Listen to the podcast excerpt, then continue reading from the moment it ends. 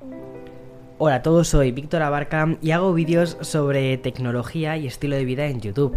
Y esto de los podcasts es un complemento a estos vídeos. Es ese espacio que me permito para charlar contigo con un café de por medio. Mira, esto me he preparado uno coñero. un café de por medio y hablar sobre aquellas cosas que nos interesan más, como son la tecnología, la cultura digital y sobre todo la intersección entre estas dos, como la tecnología y la cultura digital o nosotros los humanos que estamos dándole forma a este mundo tan que, va evolucionando tan rápido. Y quiero comenzar de una forma muy directa, muy positiva el episodio de hoy. Primero, dándote las gracias, porque esta temporada, o sea, mejor dicho, sí, bueno, esta temporada, porque de hecho el otro día, o sea, en el, episodio anterior, dije, venga, va, Víctor, esto no tiene sentido, tienes que darle una, tienes que crear una nueva temporada, o sea, que estás ya en la temporada 5 de los podcasts eh, de Café con Víctor. La temporada 4 fue una temporada súper irregular. La comencé el año pasado, pero debido a, todo el año que, he pasado, ha sido. No he podido darle la continuidad que me hubiese querido darle. Sin embargo, he decidido, como quien dice, hacer un borrón y cuenta nueva, empezar una nueva temporada y empezar directamente con esta miniserie sobre la historia de Internet, que es una miniserie que a mí personalmente me está gustando un montón.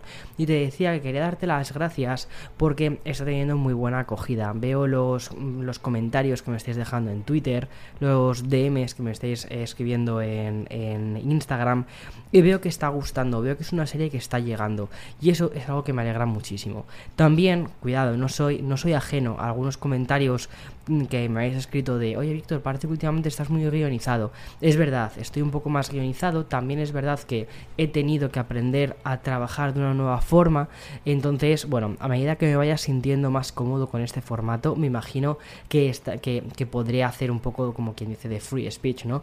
De empezar a hablar eh, conociendo muy bien el guion, pero, pero de una forma mucho más libre. De todos modos, bueno, ahora yo creo que notas perfectamente que estoy con cero guion. Eh, de todos modos, como te decía, quería darte las gracias por eso, por la buena acogida que está teniendo. Me alegro mucho que estamos, que, estamos pudiendo darle continuidad a este formato y eso, estamos en la quinta temporada, una nueva temporada que espero que tenga, como te digo, mucha más eh, continuidad que la temporada anterior.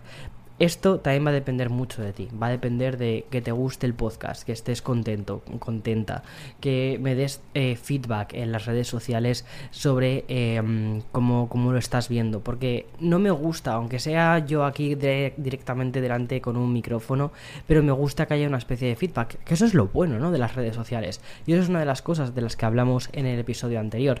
Y oye, mira, qué bien hilado. Y, y bueno, como te estaba diciendo, me está encantando este repaso millennial que estamos haciendo sobre la historia de Internet. Primero hablamos de dos plataformas, que fue el primer capítulo que ha empezado, que empezó esta serie, que fueron MySpace y Fotolog.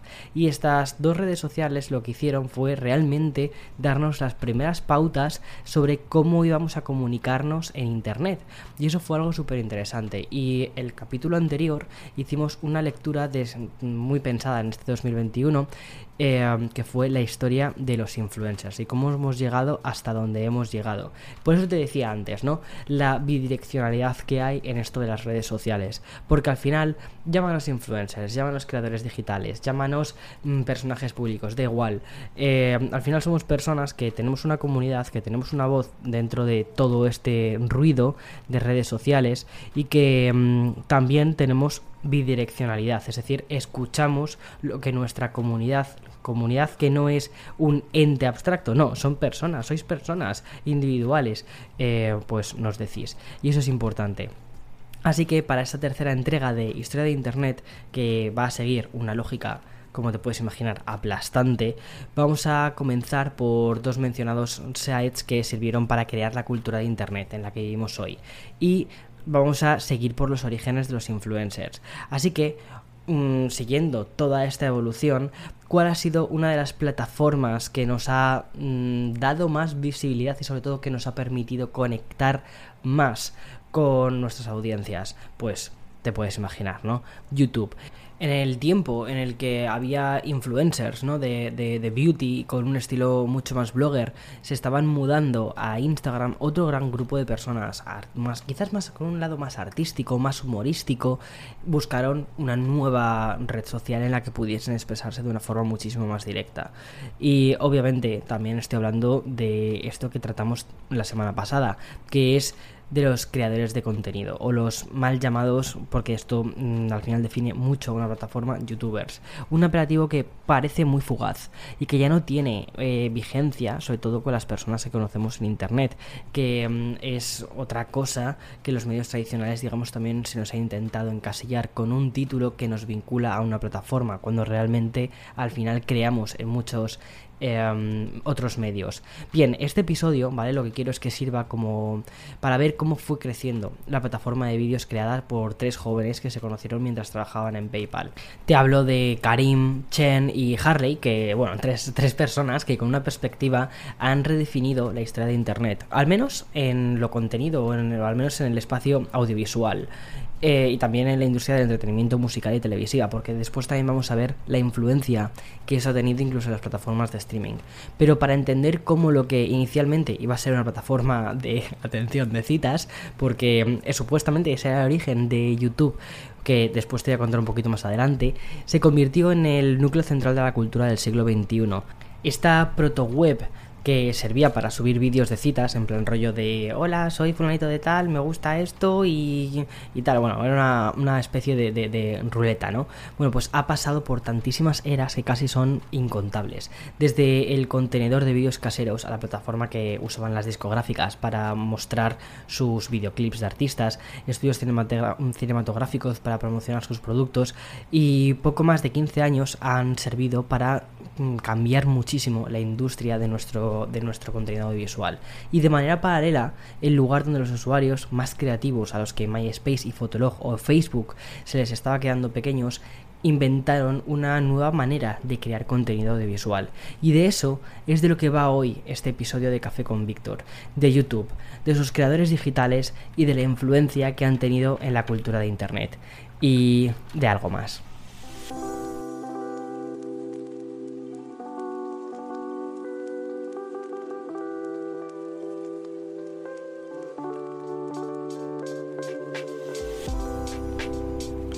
Bien, estamos a finales de 2004. El mundo digital aún se eh, rige por las normas de Messenger, sus Spaces, Fotolog, MySpace. Si te fijas, ninguna de estas plataformas o redes sociales de principio de los 2000 pensaba en el formato vídeo. Estaba todo muy orientado a foto. También hay que pensar una cosa, ¿vale? Adicionalmente a todo esto, y es que vídeo significaba una cosa, que era dinerutus. Costaba dinero almacenar eh, vídeos en internet. Y todo eran palabras dentro de foros o Messenger música en MySpace y como te decía también en el capítulo especial de Fotolog, fotos. En este contexto, tres empleados de PayPal hablan de lo costoso que es poder compartir vídeos. Básicamente lo único que podemos hacer es adjuntarlos en emails y con un formato WMV, una pesadilla tanto para el que tiene que cargar ese vídeo como para el que lo tiene que descargar al otro lado. De esta conversación, en una celebrada en San Francisco, nació YouTube. Aunque aquí nos vamos a tener que detener un poquito, ¿vale? Para contar dos realidades paralelas, porque es como si fuese una peli, es como una, peli de, Nolan, Inception, no sé si eh, llegaste a verla en cine, pero es como una peli dentro de otra peli. Bien, el 14 de febrero del 2005, una fecha evidentemente romántica, Chem Harley y Karim registraron el dominio youtube.com, una web con un propósito muy evidente, que era subir vídeos de citas.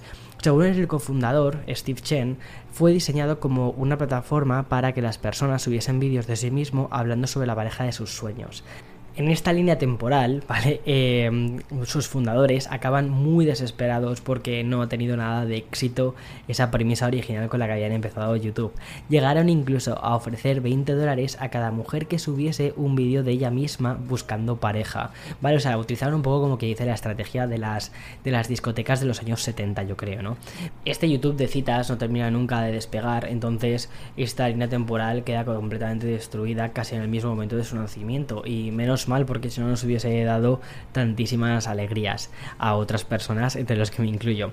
Ahora te voy a contar un secreto, y es que así fueron los primeros días de YouTube. Esta función de site fue confirmada por los propios fundadores una década después. Así lo aseguró eh, Steve Chen durante una conferencia, que dijo así, pensamos que las citas serían la opción obvia, pero los usuarios de Internet no estuvieron de acuerdo. Pues menos mal, Chen, menos mal. Cuando los creadores se dieron cuenta del error que habían cometido, volvieron al objetivo original, es decir, crear un sitio web donde los usuarios de todo el mundo pudiesen compartir vídeos caseros. El primer vídeo se publicó el 23 de abril del 2005, e igual que el cine empezó con la salida de obreros de una fábrica o las grabaciones sonoras con la voz de Thomas Edison, YouTube arrancó con un clip completamente costumbrista, natural, totalmente casero y muy, muy, muy random. Vamos, que siguiendo la filosofía primigenia que incluso hoy, a día de hoy, está en muchísimas redes. El usuario en cuestión no fue otro que uno de sus fundadores, Karim, y el título se llamaba Me at the Zoo yo en el zoo. Duraba 18 segundos y en el clip aparecía el propio Karim hablando a la cámara ante una jaula de elefantes diciendo absolutamente nada trascendente. Dijo, bien, aquí estamos, frente a los elefantes. Lo bueno de estos tíos es que tienen trompas verdaderamente grandes y eso es guay. Y eso es todo lo que tengo que decir un formato muy blog, muy, muy, muy vacío, pero Mia Tesu no apuntaba a la definición de Internet que consiguió después YouTube, pero sí emparentaba con la primera película de la historia, salida de los obreros de la fábrica de Lumière, que te comentaba antes, ¿no? Tampoco disfrutaba de un contenido interesante, tal y como decía el título, solo se veían unos obreros saliendo del trabajo, pero lo verdaderamente importante era la propia concepción, y lo mismo ocurrió con el primer clip publicado en el site.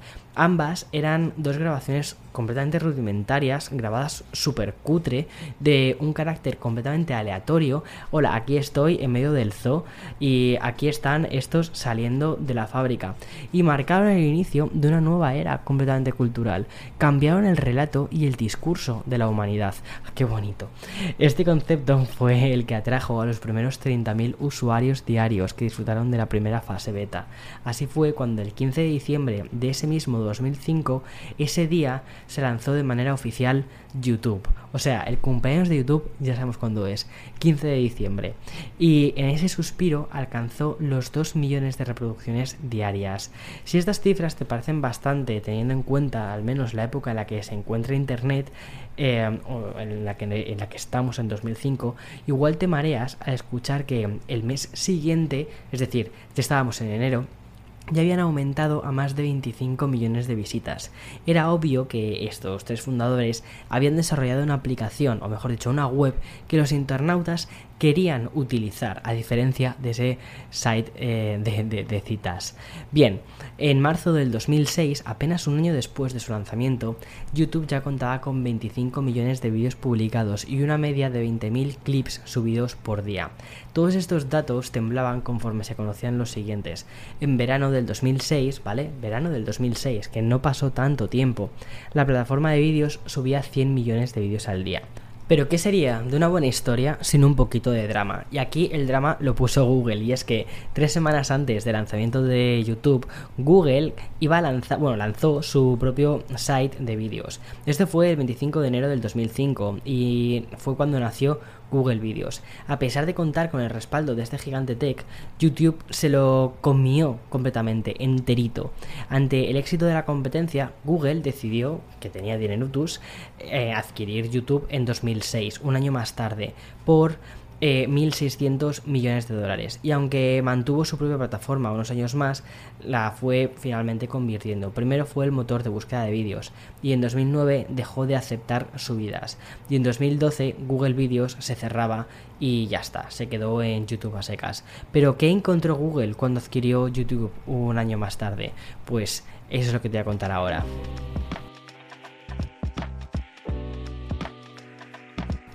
Bueno, como te puedes imaginar, aprovecho estas pequeñas pausas para tomar un poquito de café, porque si no es mogollón. El capítulo de hoy va a ser un poquitín más largo, ¿vale? Pero es que considero que YouTube lo merece. Primero fue la red con la que muchísima gente me ha conocido. Estoy muy agradecido a la plataforma y además me apetecía dedicarle esta especie de monográfico de, de, de, no sé, de un pequeño monumentito en forma de podcast, en un, formato, la verdad, un poco rival. Pero oye, que por mí no quede.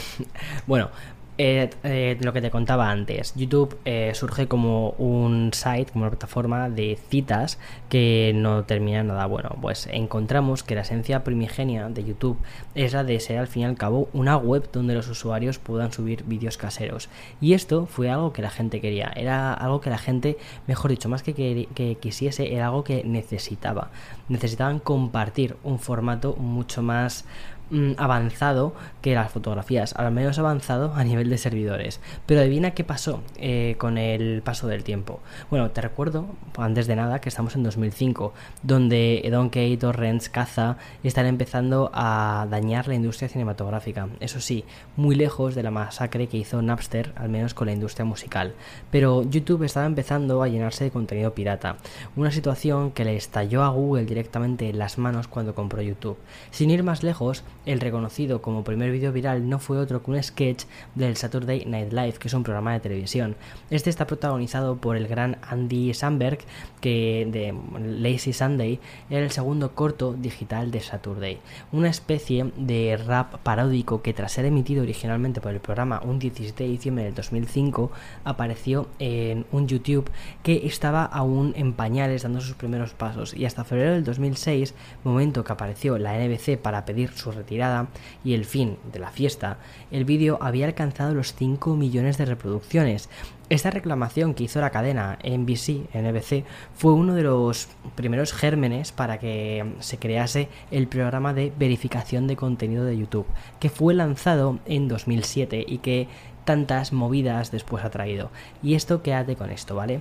Porque este programa de verificación, como te digo, es como, no sé, como en las series cuando te presentan un personaje que te lo ponen así como, mmm, abre una puerta y tal, pero dices, mmm, este personaje no, va, va a traer, va a traer movidas porque, porque sí. Bueno, pues para evitar más demandas de millonarias de estudios de cine ubicados en Hollywood, lo que quedaba de los grandes sellos musicales y de las principales cadenas de televisión, Google actuó de dos maneras. Pero esto no fue lo importante, lo que realmente cambió el site y por lo tanto la historia y la cultura de Internet fue el movimiento que hizo, que fue aupar a los creadores originales, aquellos que estaban creando contenido específico para YouTube, aquellos, aquellas personas más creativas que encontraron en esta plataforma eh, una forma de dar difusión y que llegasen sus vídeos a millones de personas. Ante la imposibilidad de ver películas de Will Smith o Johnny Depp, y no dejo el nombre de Will Smith caer así como si nada, ¿eh? también quédate con esto, YouTube le dio las llaves a creadores que por aquel entonces eran completamente anónimos, y así nació la figura del creador de contenidos digitales. Hablamos, por ejemplo, de los primeros youtubers, como son Jenna Marbles, eh, Félix, es decir, PewDiePie, no voy a decir el apellido porque es súper difícil de, pronunciar, Anthony Padilla, el canal de Smush o Lily Sign. Esos fueron los nombres que marcaron el camino a seguir de esa plataforma con un tipo de entretenimiento nunca visto en cine y televisión. Era algo muy directo y así también fue como nacieron los primeros formatos blogs con V, el streaming de videojuegos, los sketches cómicos pero ideados sobre todo para internet, para verlos hasta la saciedad, para pasarlos, viralizarlos, pasarlos a tus amigos. Bien, también abrió los ojos para que muchísimos creadores audiovisuales al uso que vieron cómo la plataforma, eh, este sitio donde publicar em, eh, contenido, bueno, pues empezaron a crear, a crear también webseries que agonizaban en otros sites específicos de cadenas em, propietarias, ¿no? Como que dice esta primera generación de creadores, eh, o primera generación, eran los creadores digitales que se caracterizó por una cosa, y es que Inicialmente, cuando entraron en YouTube, no tenían ninguna intención comercial, descuidaban completamente la parte técnica, no hacían uso de cámaras profesionales y desconocían directamente lo que era la iluminación. Eran estos proto-youtubers más rudimentarios, pero que solo publicaban por cuestión hedonista, los que empezaron a atraer a cada vez más gente. Si antes citábamos nombres como el de PewDiePie a nivel español, es cuando también emergieron nombres como el de Rubius, Vegeta, Auronplay, O Alex B. Pero también arrancaron los primeros eh, beauty bloggers. Y así fue como, por ejemplo, casos de Ratolina eh, Isasa Weiss o Esbald, las que empezaron a crear esa, bueno, en España, esa nueva tendencia de eh, tutoriales de maquillaje. Y en un terreno muchísimo más cómico, por ejemplo, estaba el Eulogio, que hoy es uno de los creadores más reputados. Sin embargo, esta, esta fiesta inicial de creación, de crear por crear, como quien dice, ¿no? De, de, de, todo por todo por el arte. Como, bueno, realmente era todo por la diversión, más que por el arte, porque no había un objetivo artístico en ese momento. Pero bueno, esa, esa primera etapa perdió, yo creo que rápidamente, la inocencia, sobre todo cuando las cifras se dispararon de la siguiente manera. Y es que fue entre el 2008 y 2011 cuando el volumen de vídeos pasó de 10 horas por minuto lo que se subía, ¿vale?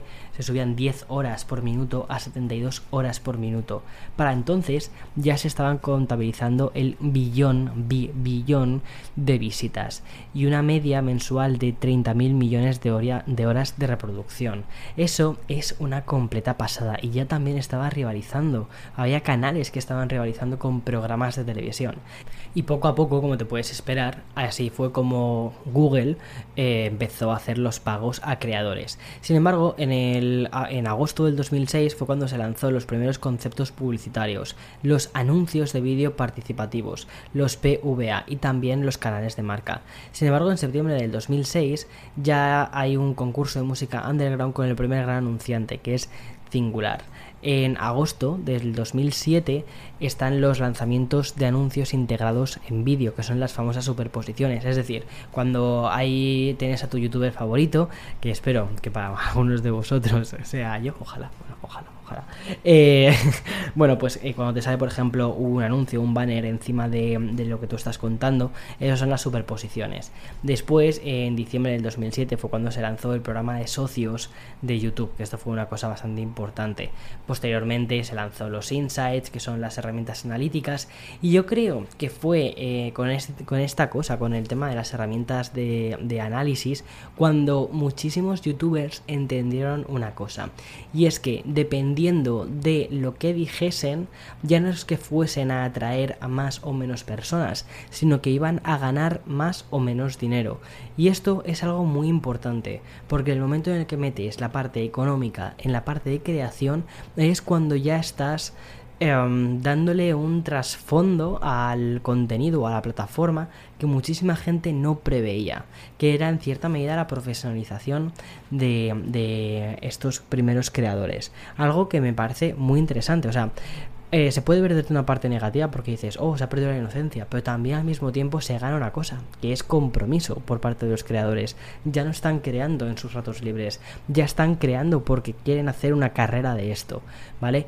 Y... Mm, Así es como llegamos, por ejemplo, a marzo del 2010, ya con el tema también de los anuncios eh, en formato móvil. Y esto es algo realmente interesante, porque los móviles en ese momento estaban cada vez más en auge y sobre todo una cosa muy importante, y es que la gente estaba empezando a ver cada vez más contenido de YouTube en móviles que en el ordenador. Esto creo que es algo muy importante también porque se empieza a crear un tipo de vídeo muy pensado para el consumo rápido. Pero después, después te hablar eso. Bueno, como has podido comprobar, los creadores comenzaron, como te decía, a monetizar sus creaciones muy pronto gracias al programa de Google AdSense. Fueron muy inteligentes al hacer esto, porque como te decía, lo que están haciendo es convertir a estos creadores en socios. Por eso se llama el programa de socios, ¿no? Eh, por ejemplo, Jenna Marvels ganaba más de 6 cifras a finales, a finales del 2011. Los anunciantes no paraban de llegar a YouTube porque, mm, primero, YouTube cuidaba muy bien a los creadores y además los youtubers estaban haciendo cosas realmente creativas. Había eh, los ojos, la atención estaba puesta en esos creadores por parte de la audiencia y además estaba creando un tipo de formato, un tipo de contenido muy muy muy fresco que no había en la televisión. Pero bueno, yo creo que también eso, una cosa importante es lo que te estaba comentando, es que para los anunciantes llegar a estas audiencias era más económico que llegar por ejemplo en la televisión y además podían hacerlo de una forma muy segmentada y obtener cifras de audiencia, obtener cifras numéricas muy muy, muy, muy exactas. ¿Cuánto tiempo se ha visto mi anuncio? ¿Cuánto tiempo o cuántos ojos han estado pendientes de esto? Y eso es algo fundamental para los anunciantes y la segmentación de la publicidad que podían hacer que era brutal con Google AdSense. Bueno, como te decía, los, los, anunciantes no paraban de llegar a YouTube. Estaban los youtubers de moda. Y uno de ellos era PewDiePie, que fue el, el, youtuber con más suscriptores hasta 2019. Y este decidió dejarlo todo para dedicarse a crear vídeos a tiempo completo. En un vídeo publicado en su canal y que mostraba una entrevista realizada por un medio sueco, el youtuber aseguraba que estaba recibiendo 2 millones de visitas mensuales. Era eh, 2012 cuando pasó esto. Y en ese momento contaba con solo 300.000 suscriptores. Había algunas frases contradictorias como por ejemplo, casi me siento indigno o cuando hay tanta gente que lo ve y lo aprecia es realmente muy divertido.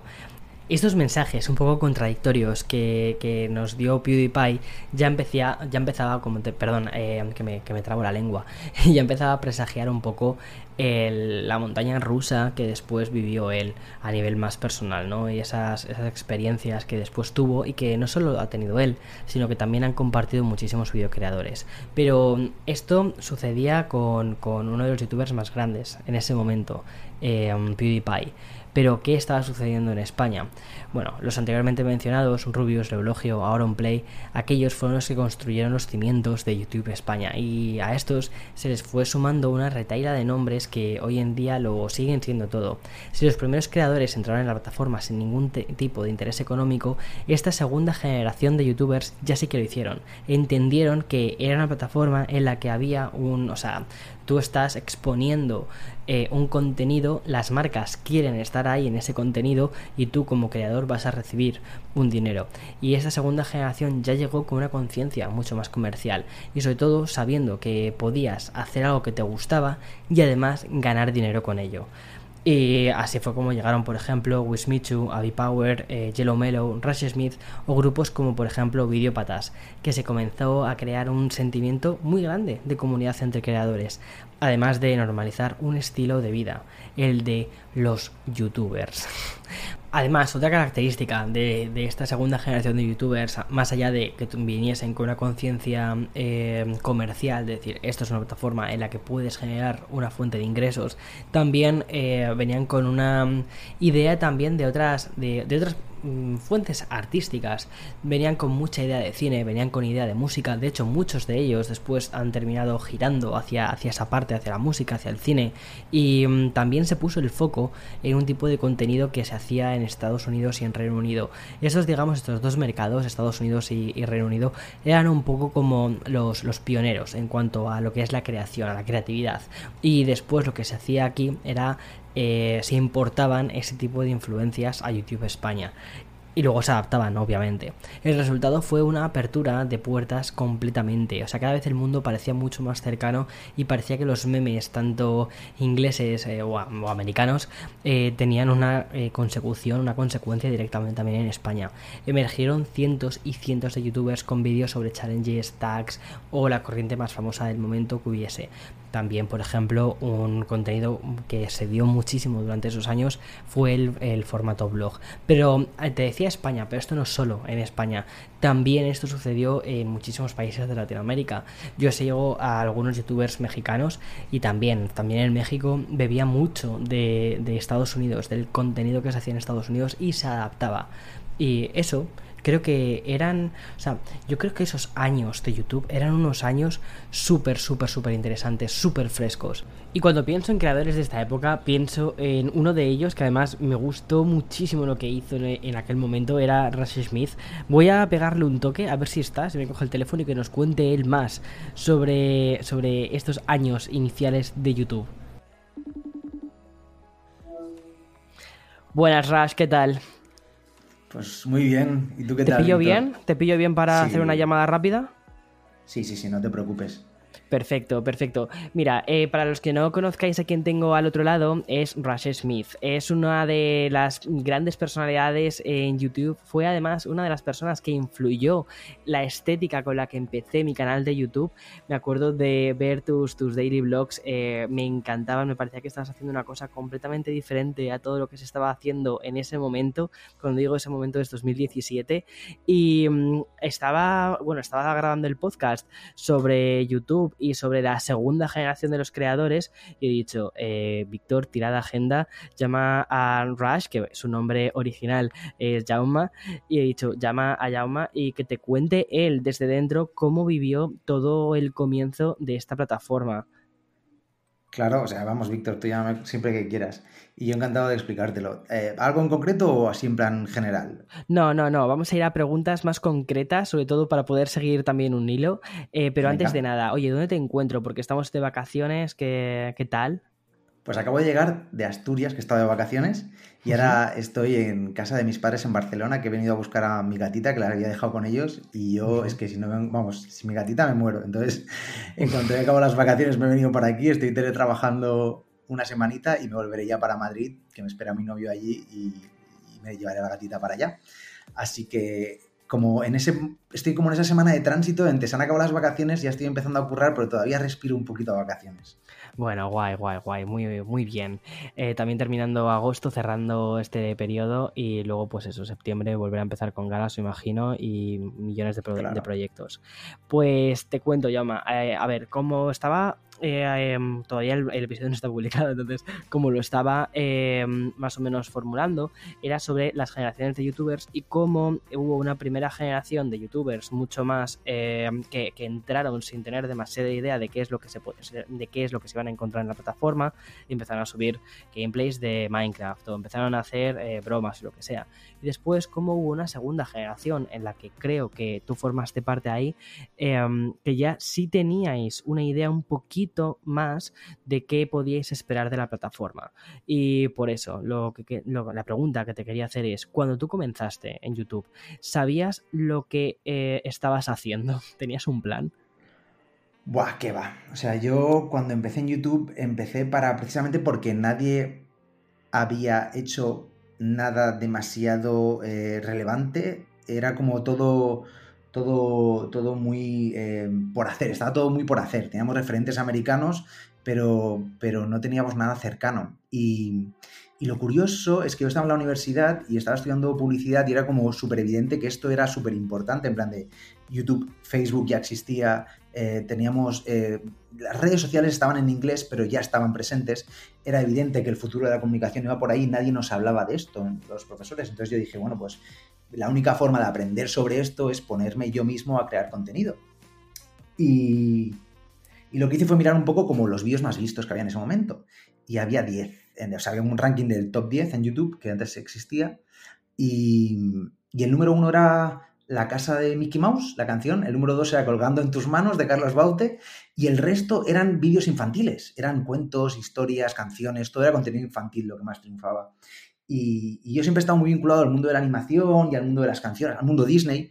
Y pensé, oye, voy a crear un personaje y voy a empezar a crear contenido infantil. Y es verdad que con el paso de los años, pues ese contenido fue cambiando, fui moldeándolo para yo sentirme un poquito quizá más cómodo con lo que en cada momento me iba apeteciendo hacer y también un poco siguiendo las exigencias que la propia plataforma iba marcando, porque es que es verdad que YouTube cambia cada seis meses ahora. Antes era quizá a lo mejor cada año o cada dos años. Cada vez es más exigente en sus cambios y, los periodos cada vez son más cortos. Pero, pero en aquel momento, eh, o, en, esa transición de año a año, pues mi contenido ha ido variando hasta acabar haciendo cosas muy políticas, ¿no? Que no tienen nada que ver con el público infantil. Hmm. Sí, la verdad es que has hecho bastantes cambios en tu plataforma. Yo me acuerdo, o sea, yo te conocí con un canal secundario, creo que era, ¿no? El de Rush Dailies. Daily, eh, Rush, sí. Exacto, Daily Rush, eh, que contabas un poco tu día a día, eh, tus historias con tu gata, tu apartamento, de una forma ultra visual. Pero antes de todo eso, ya habías hecho muchas otras cosas también en YouTube. También mm. subiste un, bueno, un pequeño short, ¿no? De un pequeño... Un cortometraje, sí, de estaba basado en un, capítulo de un libro que publicamos con Penguin que se llama El niño que se olvidó de dormir y el corto se llama La vieja, que por cierto es uno de los vídeos que yo invertí mucha pasta y mucha ilusión y muchas ganas y que aunque a mí me encantaba, yo era como, mentalízate, Jauma, que este vídeo lo haces para ti, porque a ti te apetece tener un capítulo de tu libro eh, visual, porque esto luego YouTube no te lo va a premiar y tal. y, y mira por dónde, cómo son las cosas. Siempre nos quejamos de que en YouTube no se premia el esfuerzo y se ha convertido en el vídeo más visto de mi canal con casi 15 millones de visitas. oh, wow, wow, qué pasada, qué pasada. O sea, eso es, eso es, increíble. Es increíble. Ese regalito, vamos, pocos regalitos de YouTube, pero este es uno de los que me guardo para siempre. Eso es uno de ellos, totalmente. Y de hecho, una de las cosas que estaba comentando eh, en el podcast, en el episodio, era em, que, bueno, la segunda generación de creadores sí que entró con una sensación, bueno, no creo, entró con un plan o con un objetivo de que sí que podían llegar a ser pagados por su trabajo. Es decir, si hacías un buen trabajo, ya existía en ese momento el, concepto de la revenue por parte de YouTube. Total. ¿Tú lo tenías en tu, en tu mente? ¿Lo tenías como una posibilidad? De hecho, yo empecé mi canal en enero y entonces en febrero recibí un mail. Yo no era partner, en ese momento eh, tenías que pasar como un proceso de selección eh, para poder entrar dentro del programa de, para compartir eh, el revenue. Y entonces yo lo que hice fue durante seis meses currar, bueno, perdón, en febrero anunciaron como una especie de, de contest, de concurso que se llamaba YouTube Next Up, en el que ah, había como 20.000 euros de premio y además pues un curso de formación en Londres. Y entonces, pero para entrar parte de ese concurso tenías que ser partner. Bueno, yo conseguí ser partner una semana antes de que se acabara la inscripción al plazo, me aceptaron la solicitud, eh, pude entrar al concurso y lo gané. Entonces, Es todo, todo ese concurso al final también te, ayudaba a tener esa visión más de negocio, más de business, ¿no? De, de oye, Exacto invierte en tu canal eh, esta pasta, te vamos a formar, vas a tener eh, gente que está haciendo cosas muy guays en otros países, eh, un poco contándote cómo lo están haciendo ellos, que van un poquito más adelantados ¿no? en cuanto a creación de contenidos. Y eso nos ayudó muchísimo, no solamente a mí, sino a otros muchos creadores que había en ese momento, a empezar a ver YouTube con otros ojos, ¿no? como, un, como un trabajo quizá. Exacto. ¿Te viste eh, arropado por la plataforma? Es decir, em, ya no solo por la plataforma en sí, también por, la, por el clima de, YouTube, el resto de compañeros. O sea, empezaste a conocer, imagino que a más creadores de contenido, ¿no? Porque eso al, final es un trabajo también muy solitario. Buah, pero eso yo creo que sigue siéndolo. Yo hace ya como un par de años que no subo vídeos, eh, hago otro tipo de contenido, pero pero yo creo que es que somos unos lobos solitarios. Hmm. Es verdad que acabamos montando un proyecto muy chulo junto a Endemol que se llamaba Septiembre 13 y que éramos un grupo de amigos viviendo en una casa y creando contenidos eh, constantemente, colaboraciones con marcas y tal.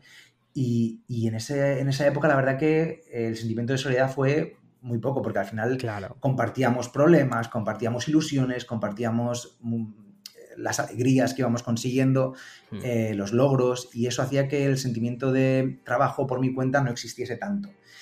Pero es verdad que por parte de YouTube siempre Es verdad que había gente muy válida dentro de YouTube, como por ejemplo Melanie Parejo, que es de los tesoros que ha tenido YouTube en España mm, de esa gente que dices, es gente que ama su profesión y ama la plataforma para la que se está dedicando, hmm. pero la gran mayoría de gente que trabaja para YouTube eh, es gente de marketing, que tampoco no tienen por qué conocer demasiado la, plataforma. Entonces, a veces sí que teníamos en esa época un poco la sensación de que cuando hablabas con gente de YouTube, em, no entendían de lo que estabas hablando. Y era como, puede ser que yo conozca mejor tu propia plataforma que tú. Y ya digo, excepto casos contados como Melanie, eh, sí que sentíamos a veces esa sensación un poco de, desconexión de la propia plataforma con nosotros. Totalmente. ¿Qué fue lo que más te impactó inicialmente cuando empezaste a subir vídeos, cuando empezaste a crecer? Em, es que, ¿sabes qué pasa? Yo te diría el alcance, pero yo todavía a día, de hoy no tengo digerido el alcance, o sea, no soy consciente. Veo, he visto los números de los vídeos, pero no tengo interiorizado lo que realmente significan que tanta gente haya visto un vídeo tuyo, ¿no? 100.000 personas, 150.000 personas. Son cifras que cualquier persona hace 20 años te diría que... Entonces yo estoy con un poco con esa mentalidad de hace 20 años de decir, es imposible, o sea, esto es un número, leo los comentarios, pero, pero yo creo que eso es lo que quizá me, me ha sorprendido porque precisamente no he sido capaz todavía de, de interiorizarlo. Totalmente, totalmente. Estoy, ahí estoy totalmente de acuerdo contigo. Em, vale, y bueno, me has contado de las diferentes etapas de Rush Smith, de ese proyecto, y también has comentado que desde hace un par de años no has subido ningún vídeo, mal hecho, porque se te echa de menos. sí. Pero, ¿cómo, hiciste la transición post-YouTube? Porque al final tú, o sea, tú eras una persona muy de concepto youtuber, o sea, en el sentido de trabajas en la plataforma, estás creando contenido prácticamente yo diría que estabas casi full time, ¿no? Con la plataforma, era tu trabajo. Sí, sí, sí. O sea, yo durante 10 años he estado viviendo solo de YouTube. Es que es una locura. colaboraciones con marcas y de... Sí, sí, o sea, 100%, 100 todo mi tiempo. Claro, es que eso es una locura. Yo creo que empezó con un poco un sentimiento de desamparo por parte de la plataforma, como un poco de desencanto con la propia plataforma de, decir, eh, no entiendo, o sea, tu relato de marketing es uno, pero luego lo que haces en tu plataforma es otra cosa. Eh, internamente, cuando hablabas con la gente que trabajaba dentro, sentías como mucho caos, como mucho... que, que al final todo eso se... Sí, no, sí, un poco... Y al final... Eh, em, la propia, la propia plataforma ves que empieza a premiar cosas que, que no tienen sentido, en el sentido de, por ejemplo, ahora está muy politizada, pero está muy politizada por, por, eh, gente, o sea, quiero decir, tú no puedes promover contenidos de terraplanismo por muchas visitas que te den, ¿sabes? Y tú no puedes promover mi vídeo, un vídeo en el que hablo, por ejemplo, de, del colectivo LGTB, entre gente que odia al colectivo LGTB porque te están dando visitas, porque es que el odio que yo recibo, entonces yo como creador sentí como un poco de desamparo a la hora de decir, no me estáis protegiendo. O sea, no, no solo no me estáis protegiendo, es que encima estáis promocionando mi contenido. Y todo esto lo digo porque antes de irme de YouTube, yo eh, focalicé mucho, eh, bueno, hice todo un, diseño y, un, poco una estrategia de canal y al final acabé dándome cuenta de que tanto lo que a mí me apetecía como lo que la plataforma estaba premiando eran temas de actualidad. Y, empecé a subir temas, de, eh, comentando temas de actualidad. Pero claro, ¿por qué? ¿por qué la plataforma los premia? Porque muchas veces nos lo enseña a gente que está en contra de las cosas que tú opinas. Hmm. Pero tampoco te da ti herramientas como creador para defenderte de esos ataques. O sea, yo veo en Twitter o veo Instagram que ahora se está poniendo las pilas y digo, hostia, qué guay.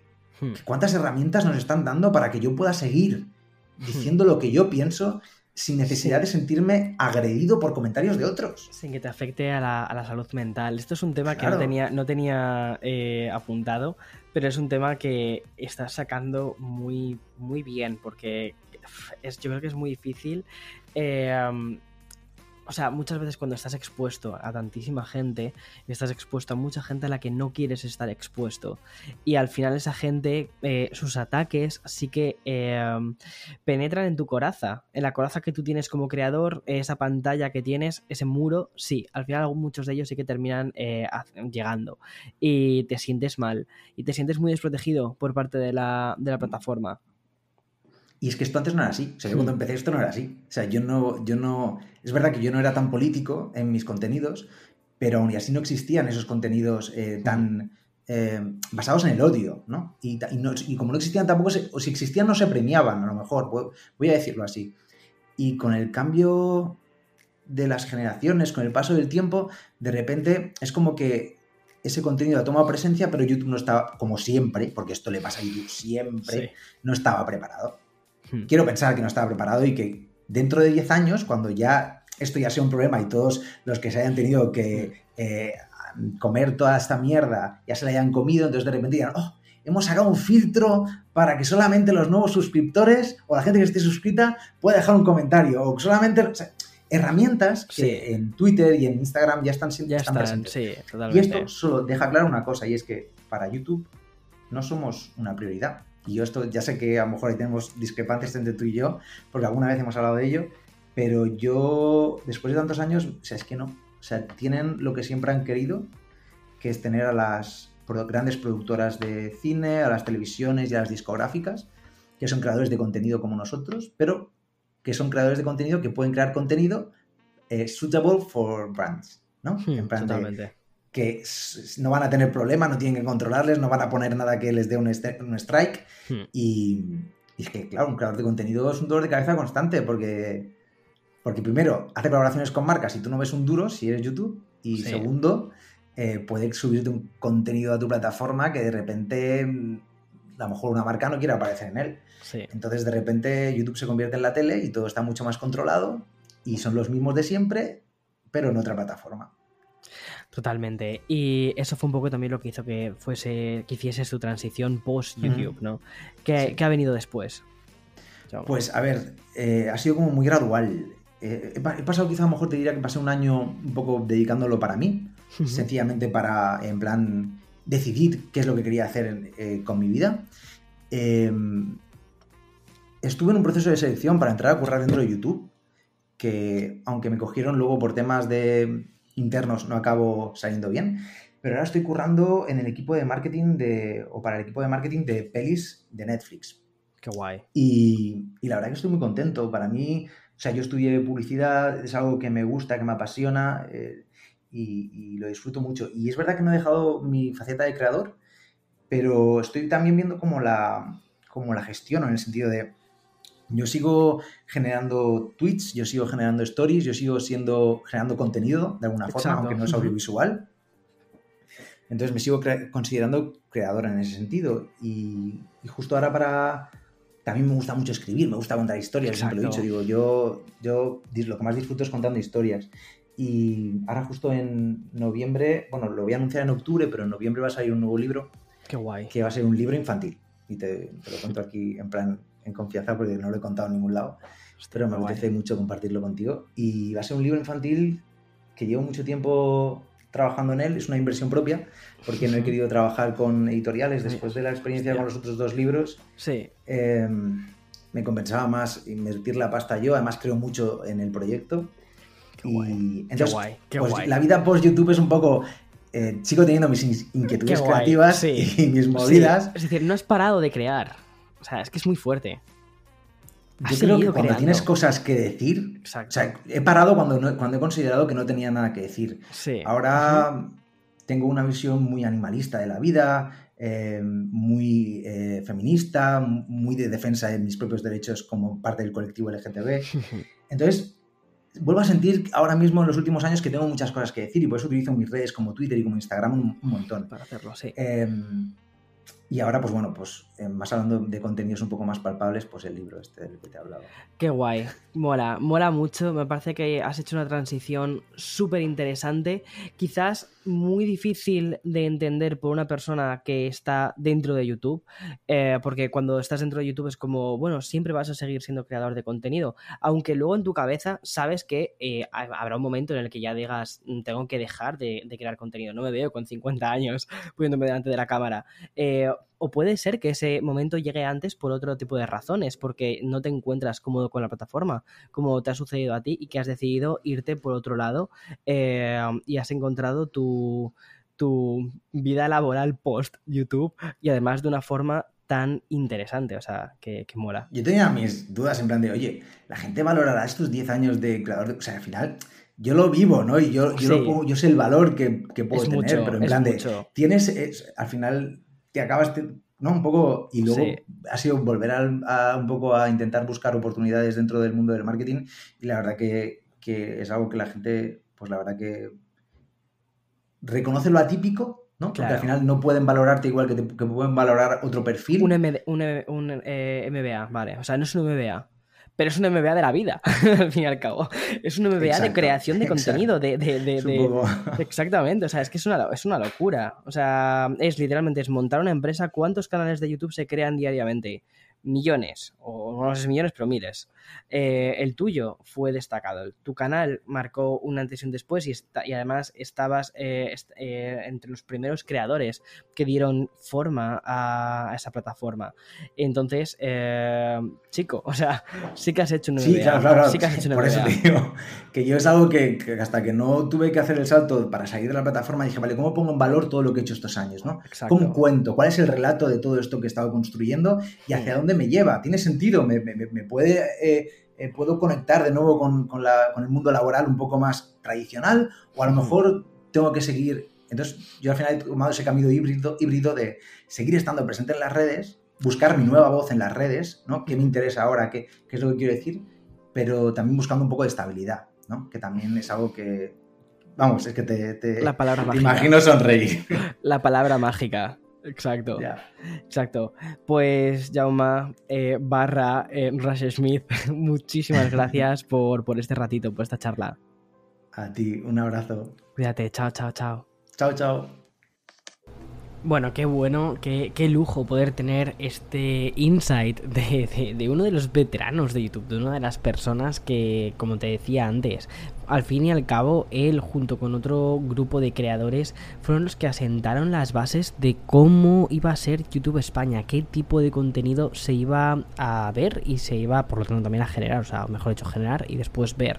O sea, me ha parecido que ha dado como muchísimas, muchos datos de interés sobre que al final también, eh, efectivamente, veían un poco qué se estaba haciendo en Estados Unidos, qué se estaba haciendo en otras partes, se eh, adaptó contenido y sí que tenían un pensamiento un poco más de, vale, esto podría llegar a ser un trabajo y, esto, es, muy interesante, ¿no? Porque eso va a definir también muchísimo la tercera generación de creadores. Pero todo esto te lo voy a contar eh, después de una pausa publicitaria.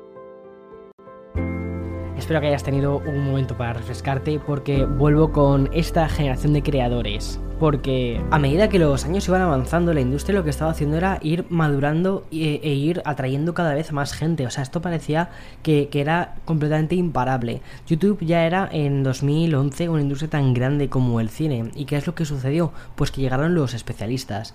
Al igual que, por ejemplo, en 2001, todo, todo chiquillo quería ser, eh, cuando le preguntas, ¿qué quieres ser? Quería ser concursantes de algún programa, de algún talent show. Bueno, pues una década más tarde, el mundo entero que lo que quería era ser youtuber.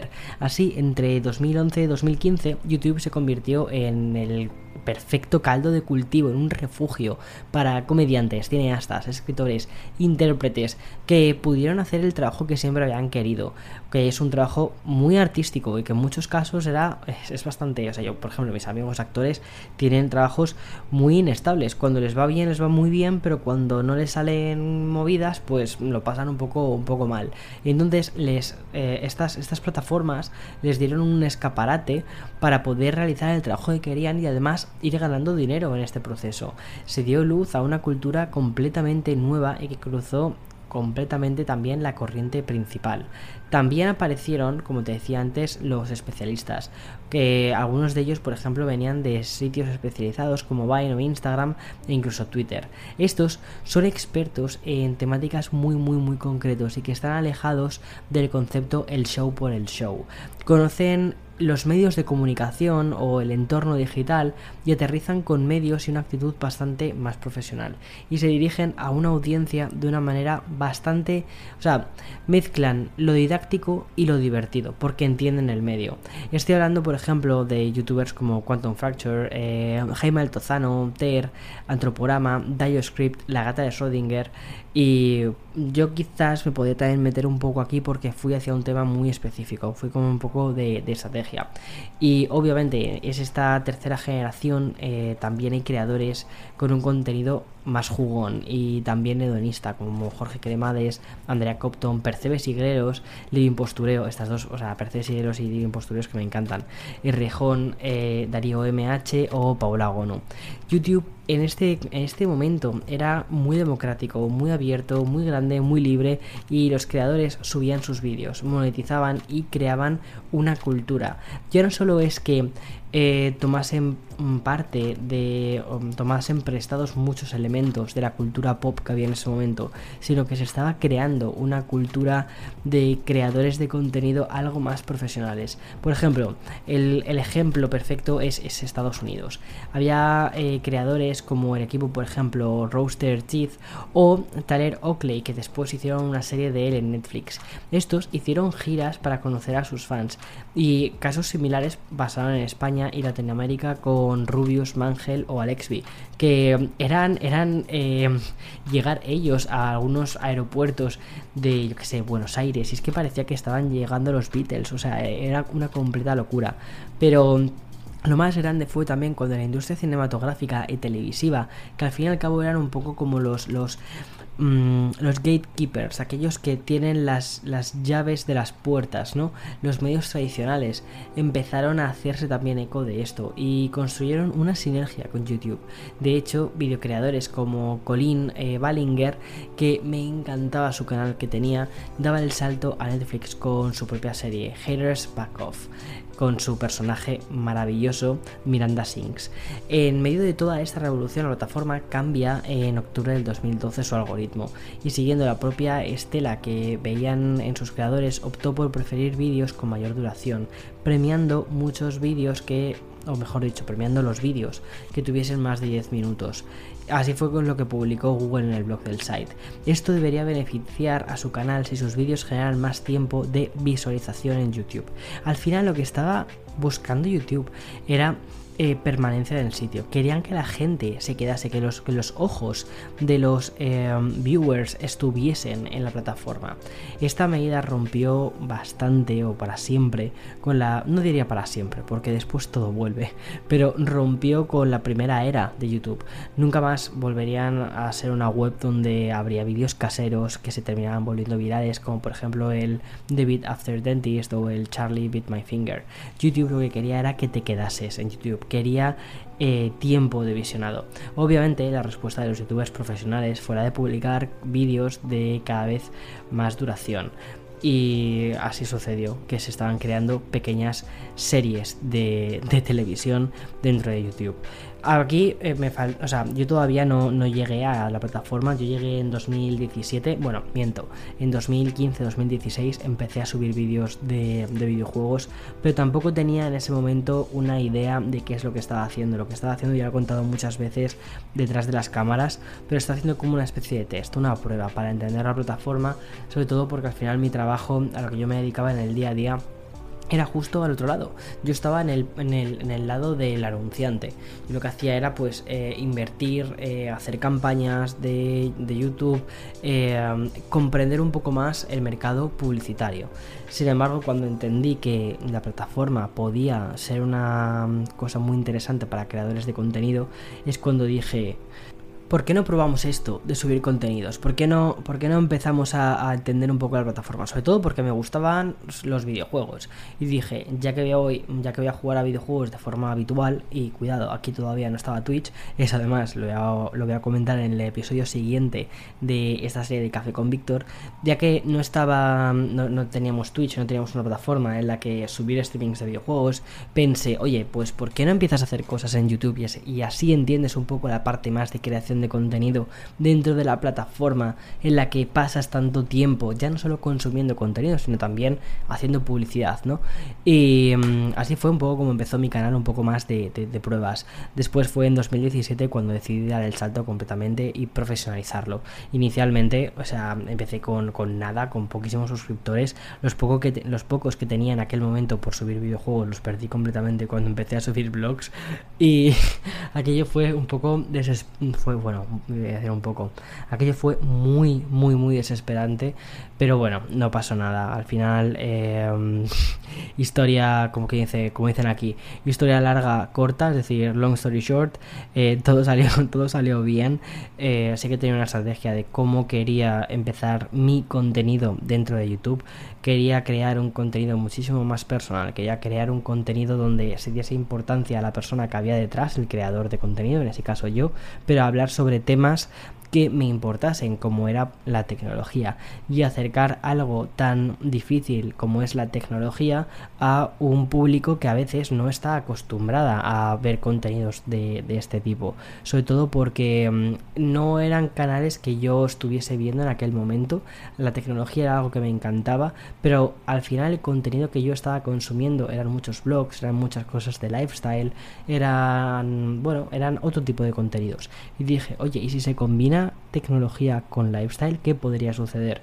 Bueno, pues al final lo que sucedió es lo que, lo que tienes ahora mismo, eh, lo, que, lo que puedes ver en mi canal de YouTube. Eso ha sido, básicamente. Pero, pero es interesante ver un poco la historia de todos estos años, cómo se ha evolucionado, cómo ha evolucionado la plataforma, cómo empezó siendo un experimento de crear un site de citas a ser un site en el que se empiece a crear un contenido completamente amateur para compartir vídeo, vídeos pequeños, vídeos rápidos, a algo mucho más profesional con una segunda generación de creadores de contenido que saben lo que están haciendo, después con una tercera generación. Realmente yo he dicho antes que quizás estaría más en la tercera generación, no estoy seguro si estoy en una tercera generación o si estoy entre si estoy a caballo entre una tercera generación y una cuarta generación, porque no sé muy bien, no sé muy bien eh, por, por años quizás eh, o por sí, por el momento en el que empiezo a subir vídeos, quizás estaría más bien en una cuarta generación de YouTube, pero al final al crear un contenido más más de tecnología, pero con un lado mucho más lifestyle, quizás se iría a esa tercera generación. No lo sé, da igual, al final la separación de generaciones es un poco arbitraria, pero, pero vamos entendiendo la idea, ¿no? Cómo se crea la cultura de esta red, que es una cultura que parte de un objetivo inicialmente bastante bueno, bastante naif, que es vamos a crear vídeos. Y después, en el momento en el que hay un mercado publicitario, es vamos a crear vídeos para también eh, tener un medio de vida. Y eso es algo muy interesante y es algo que va a dar forma a las siguientes redes sociales. Que eso es algo ¿Cuántas veces he dicho algo? Eso es una cosa que vamos a ver en el episodio siguiente. Espero que se te haya gustado muchísimo. La verdad es que me lo he pasado muy bien locutándolo, me lo he pasado muy bien haciéndolo. Eh, ha sido como una especie de remember de muchísimos youtubers a los que admiro, con los que he pasado muchísimo tiempo al otro lado de la pantalla consumiendo sus vídeos, eh, fijándome en, mira, fíjate lo que hacen, mira, qué curioso esto, fíjate, pues si ellos han conseguido crear eh, un, medio de vida de esto, quizás yo también puedo, y que han sido, como quien te digo, mi fuente de inspiración y también mi energía para decir, Víctor, venga, da el salto, inténtalo, ¿qué puede ser lo peor que suceda? Que, que te funcione, bueno, pues siempre será una, siempre será una anécdota muy divertida para contar en tu siguiente entrevista de trabajo. Y bueno, de momento toco madera, pero no ha habido una siguiente entrevista de trabajo.